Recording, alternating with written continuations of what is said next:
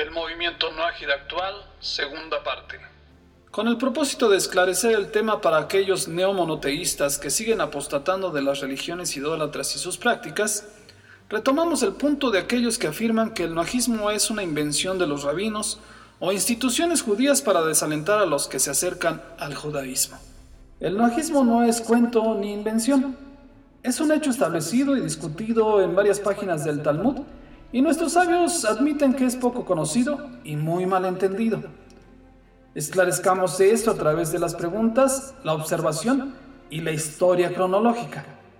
¿Qué vino primero, el pacto judío o el pacto noágida?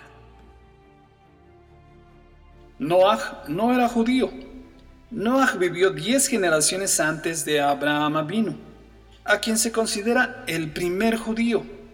Shem, hijo de Noah, y su hijo Eber fueron los primeros en abrir una casa de estudios en la ciudad de Sefat, para quien quisiera aprender el pacto noágida pudiera ir y aprenderlo.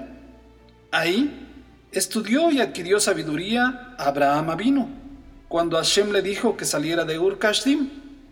Ahí mismo, Jacob Abinu estudió durante 14 años antes de partir a la casa de Labán. El término Noágida simplemente significa descendiente de Noah y por lo tanto incluye a todos los seres humanos vivos en el mundo de hoy. El término se ha utilizado para hablar de personas que siguen conscientemente los siete preceptos universales dados a la humanidad. Aunque sabemos que definitivamente hay personas hoy en día que tienen prácticas idólatras y transgreden todos los preceptos universales, eso no los exime de su identidad no ágida. Reitero, el término normalmente se aplica a los individuos de las naciones que han aceptado los siete preceptos universales que se les dieron a los humanos a través de Noah. El Talmud nos dice que hay 70 familias, 70 naciones originales, con 70 caminos dentro de la humanidad. Las 70 naciones del mundo llevan el nombre de los 70 descendientes de los tres hijos de Noah, que se enumeran en Bereshit 10 del 1 al 32. Durante Sukkot, la fiesta de las cabañas, en los días del Beit HaMikdash se llevaban 70 ofrendas de toros cada sacrificio correspondiente a cada una de las 70 naciones del mundo. Cada ser humano tiene su camino dentro de un camino. Sin embargo, hay una base universal para todos nosotros, que son los siete preceptos universales, o código noágida o noédico. El código noédico es un puente de conexión entre Israel y las naciones, entre el Creador y el mundo. Está abierto y todo ser humano que lo desee está invitado a transitar por él. Rab Meir Ayakar. El papel de un judío es como una nación de sacerdotes para las otras naciones. Son una luz para las naciones. Extraído del libro The Path of the Righteous Gentle, An Introduction to the Seven Laws of the Children of Noah, por la morá Sophie Sagui. Es decir, los sabios de Israel son los administradores del pacto Noágida o pacto del arco iris, ya que este fue ratificado en Ar Sinai a través de Moshe Rabbeinu. Cuando nos encontramos con gentiles sinceros, debemos dirigirlos correctamente en su búsqueda de la verdad, presentándoles las siete mitzvot Benei Noach. Rab Meir Ayakar, citando Tosafot Ajigá 13a. Y esto mismo es lo que le transmitió Rabí Eliyahu Ben a Aimé Pelier en su encuentro. Rabí Eliyahu Menamosej era un notable estudioso y escritor con una vasta educación y una mente liberal. En su encuentro con Aimé Pellier, le dijo, nosotros los judíos tenemos a nuestro cuidado los preceptos destinados para toda la raza humana, los preceptos a los que los gentiles están sujetos y por los cuales han de ser salvados, como lo fueron nuestros patriarcas antes de la entrega de la Torá. ¿Podría usted suponer que la instrucción verdadera que Dios destina para toda la humanidad es propiedad exclusiva de un pueblo especial? De ninguna manera. Su plan es mucho más grande que eso. Los preceptos para la humanidad no son otros más que el noajismo.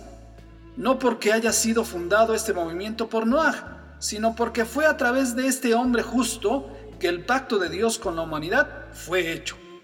Este es el camino que requiere tus esfuerzos y de hecho también los míos, pues es mi deber divulgar este conocimiento. El futuro de la raza humana yace en esta fórmula. Si tú llegas a convencerte de ello, tú serás mucho más precioso para Israel que si te sometieras a la Torah de Israel. Tú serás el instrumento de la presencia divina para toda la humanidad. Extraído del libro Los siete colores del arco iris, Rabí Irmeyao Bidman. Es un error común pensar que hay solo un pueblo elegido. La verdad es que hay 70.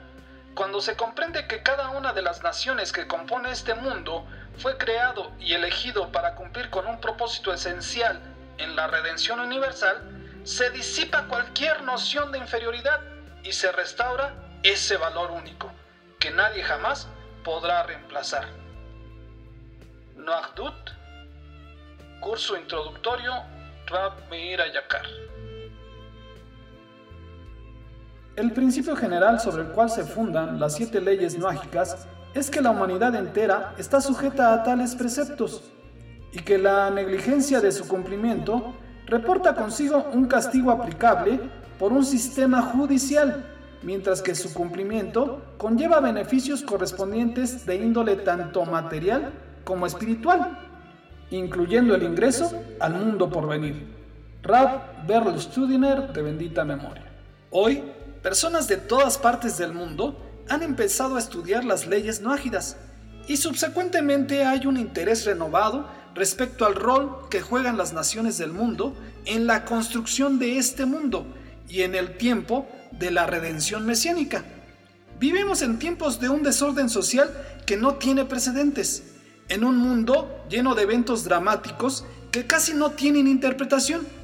A través de los preceptos no ágidas, tanto individuos como grupos pueden redescubrirse en el primer hombre y la primer mujer y en su descendiente Noah, a quien estos preceptos de moral universal le fueron dados.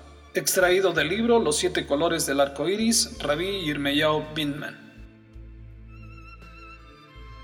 Un único Dios nos creó a todos y su Torah es para toda la humanidad, ya que en la Torah encontramos todo aquello que debemos observar, aprender y cumplir, tanto judíos como no ágidas.